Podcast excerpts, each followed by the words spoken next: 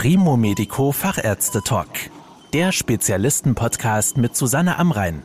Medizin für die Ohren. Herzlich willkommen zum Podcast zu einem Thema, das bestimmt viele Träger von Brillen und Kontaktlinsen interessiert, nämlich die Möglichkeit, durch Augenlasern ohne Sehhilfe auszukommen.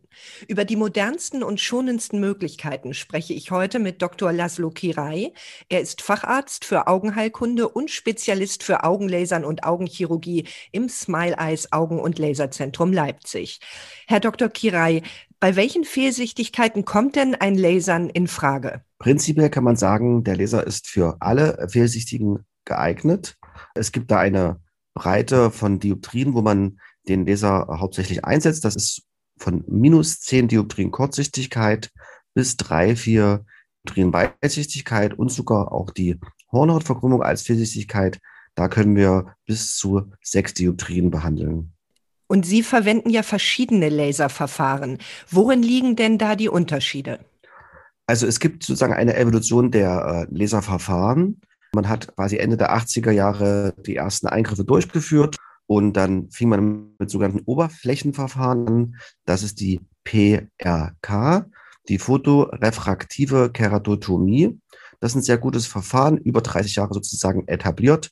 Hier können wir gute Behandlung durchführen das Behandlungsspektrum ist ein bisschen eingeschränkt, aber es gibt nach wie vor Patienten, wo das, das Verfahren das Mittel der Wahl ist. Auch dann wurde in den 90ern die sogenannte LASIK eingeführt.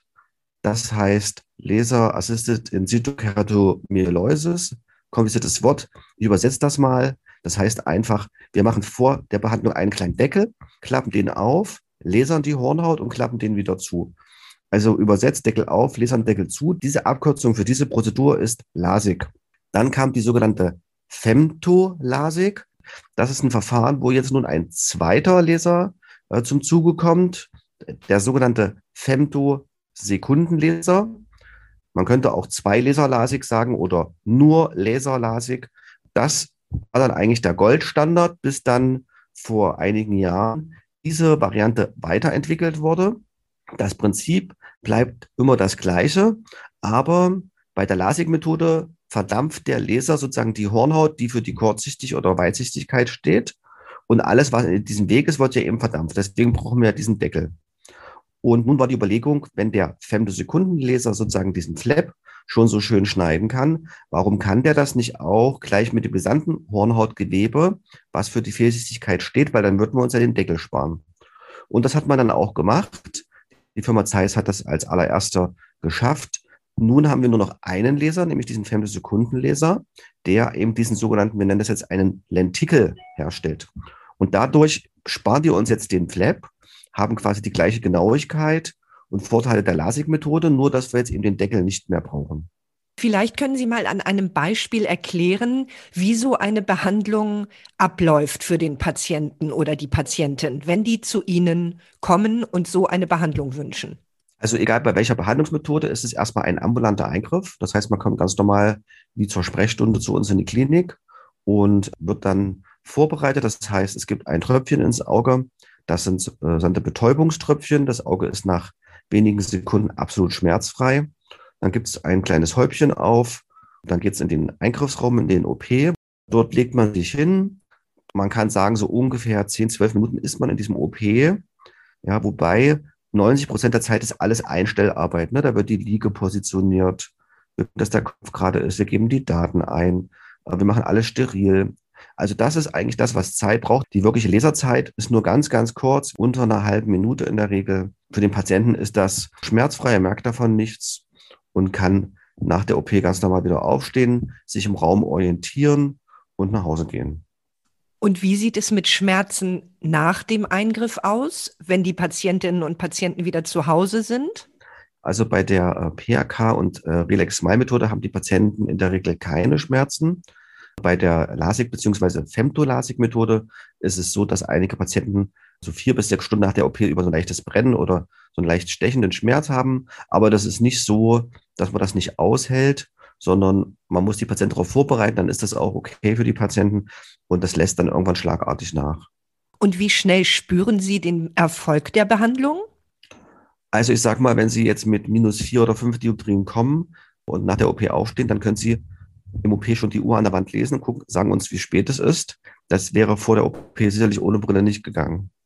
Wie schnell darf man nach dem Eingriff wieder zur Arbeit gehen, Sport treiben und so weiter? Also prinzipiell können die Patienten ja am nächsten Tag sehen, aber wir empfehlen, sich doch ein paar Tage Zeit zu nehmen. Letztendlich ist es eine Augenoperation. Man sollte auch da eine gewisse Sorgfalt auch haben.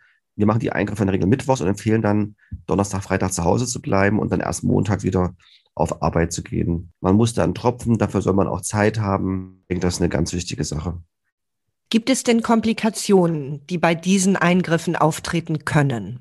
Also es gibt ja in der Medizin keinen Eingriff ohne Komplikationen. Wenn Sie das irgendwo hören, dann gehen Sie bitte gleich wieder. Ja. Das Gute ist ja, durch diese neuen Methoden, eben ohne Messer, gibt es keine schwerwiegenden Komplikationen. Also Sachen, die man eben dann nicht wieder reparieren kann. Der Laser, den wir einsetzen, der schneidet ja nicht thermisch, der brennt ja nicht irgendwas weg, sondern das sind ja Kaltlichtverfahren. Das heißt, da kann auch nichts Schlimmes durch den Laser passieren.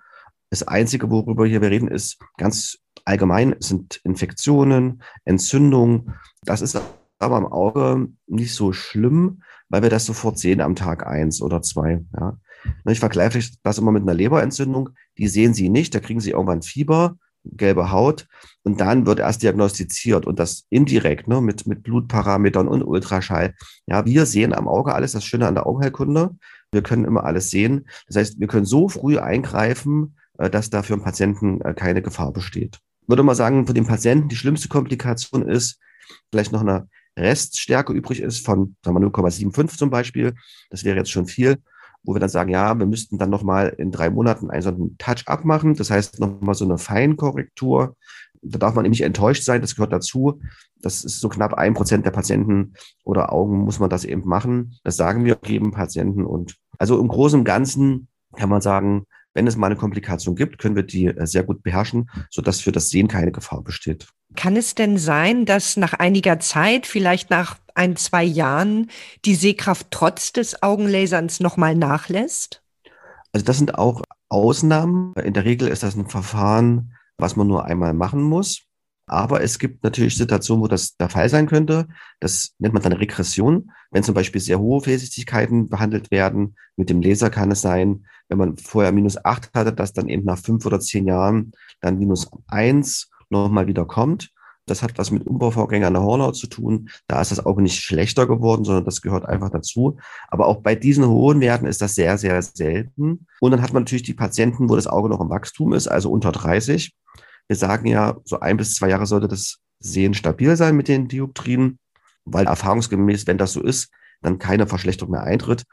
Auch da gibt es natürlich seltene Fälle, wo dann doch noch eine Dioptrie dazu kommt. Auch hier könnte man nochmal nachlesen. Also von daher ist das nicht so schlimm. Müssen denn die Patientinnen und Patienten das Augenlasern selbst bezahlen als Eigenleistung oder übernehmen die Krankenkassen die Kosten? Also hier muss man auch wieder unterscheiden, äh, wie man versichert ist. Es ist so, dass in der gesetzlichen Krankenversicherung ja in der Regel nicht mal die Brille bezahlt wird.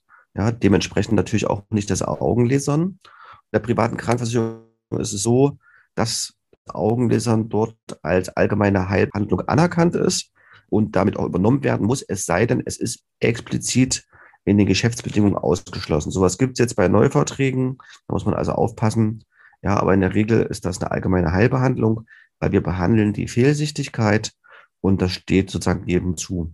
Wenn ein Patient oder eine Patientin die Behandlung selbst bezahlen möchten, mit wie viel Kosten müssen Sie denn rechnen? Also das kommt immer auf den Eingriff an. Also man kann so grob sagen, zwischen dreieinhalb und 5.000 Euro für beide Augen muss man ungefähr einplanen. Da ist aber auch ein eventuelles Nachlesern sozusagen schon inkludiert. Vielen Dank, Herr Dr. Kirai. Sehr gerne. Das war der Primo Medico Fachärzte Talk.